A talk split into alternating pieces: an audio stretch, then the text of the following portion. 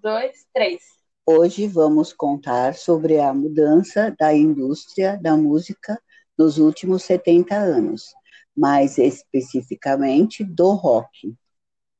Quando se trata de rock nos anos 50, não podemos esquecer do rei, né?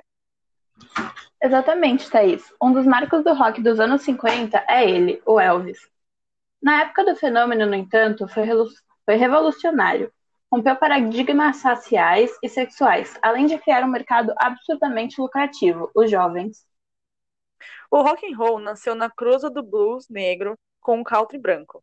Os Estados Unidos do pós-guerra não não era uma sociedade aberta à mestiçagem. Pelo contrário, os estados sulistas ainda segregavam a população negra, e o movimento pelos direitos civis só viria a ganhar corpo na década seguinte. Anos 60. O rock dos anos 60 foi marcado por grupos instrumentais como Os Incríveis, The Jet, The Jet Blacks, The Jordans e The Cleavers.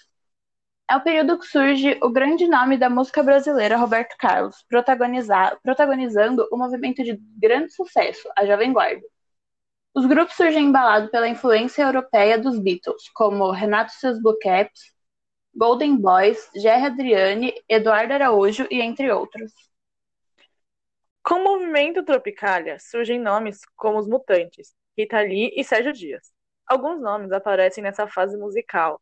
Nora Ney, cantora de MPB, e Calbi Peixoto, que gravou a música Rock and Roll em Copacabana, de Miguel Gustavo. Recebe grande destaque também Betinho, Tony e Celi Campelo. Infelizmente, de agora até os anos 80, o Brasil vive uma ditadura, marcada por repressão, censura e mortes. Mas isso não matou os processos em forma de música. Na Europa, uma banda promissora chegava para mudar essa indústria de uma vez por todas: os Beatles. Revolucionaram a música de muitas formas e agora vamos contar algumas delas. Nenhum outro grupo, até então, tinha usado tanto a mídia a seu favor. Com jogadas de marketing sensacionais, o Brian Epstein ajudou os Beatles a emplacar um disco atrás do outro nas paradas dos Estados Unidos e atingir os mais diversos públicos. Desde então, a propaganda é a alma do negócio. Se hoje qualquer grande nome da música se apresenta em grandes estados pelo mundo, deve muito aos Beatles. A ideia que inicialmente foi considerada absurda deu muito certo com uma demanda gigantesca de fãs que queriam vê-los ao vivo nos Estados Unidos, o empresário Brian Epstein agendou uma, agendou uma apresentação em agosto de 1965 no X Stadium, Nova York, com ingressos entre 4,50 e 5,75 dólares. Uma multidão de aproximadamente 55 mil pessoas assistiram à apresentação antológica, que durou apenas meia hora e quebrou vários recordes da indústria.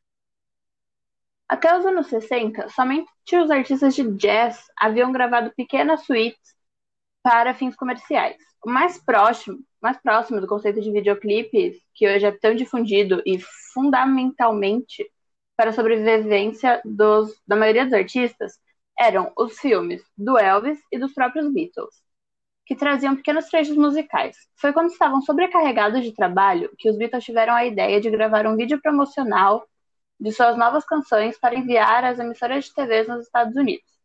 Evitando desgaste, rotina de viagem e aparições ao vivo nos principais programas de auditório. De maneira simples, gravaram em um jardim o clipe musical do single Paperback Writer, em 1966, sendo um sucesso absoluto. Os Beatles foram os primeiros artistas a terem um programa transmitido via satélite para todo o mundo. Em 1967, participaram do especial Our World, onde contavam com a participação de celebridades de várias nacionalidades numa mensagem de paz. Usando quatro satélites situados em diferentes espaços da órbita terrestre, o show poderia ser assistido por qualquer pessoa nos quatro cantos do mundo. John Lennon compôs All You Need Is Love, especialmente para o encerramento de Our World, enquanto Paul trouxe Baby e War Rich Man. E já mostramos como essa época foi muito importante na indústria da música. Decolando agora para os anos 70, fase do rock nacional, marcada pela força das letras.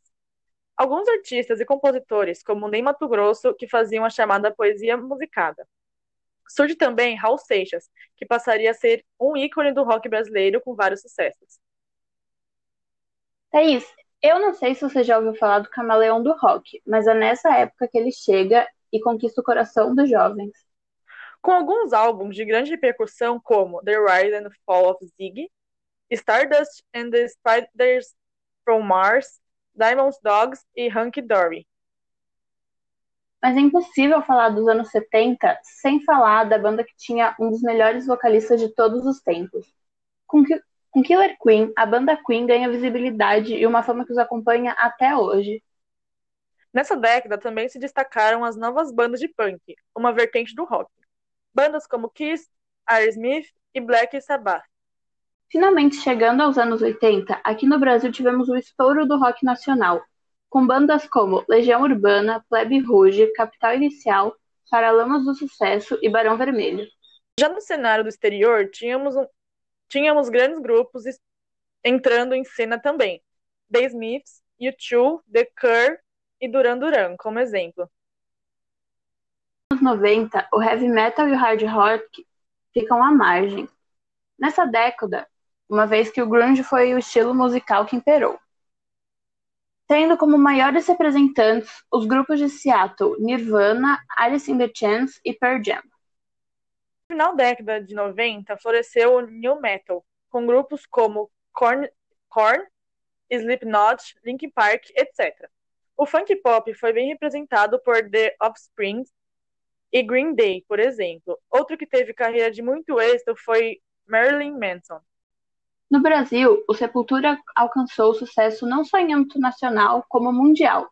Surgiram novos grupos de metal, a exemplo de Angra, Vipers, Corsos, Planet Hemp e Charlie Brown Jr. São outros brasileiros que também merecem ser lembrados.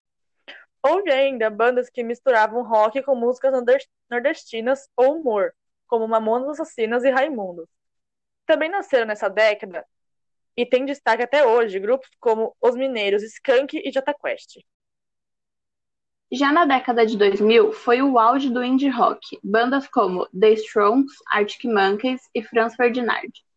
Também tomaram forma grupos de estilo de rock como Evanescence, Muse, Queens of the Stone Age, System of Down e The Killers. Ainda nessa década, popularizou-se o estilo de rock emo, tendo como representantes bandas como 30 Seconds to Mars, My Chemical Romance. Coldplay e Foo Fighters são grupos que começaram a ter sucesso nos anos 2000 e até hoje, e até hoje levam multidões aos shows. O Brasil foi representado nessa época por bandas como CPM 22, Detonautas, o Rapa e a cantora Pitty, entre muitos outros.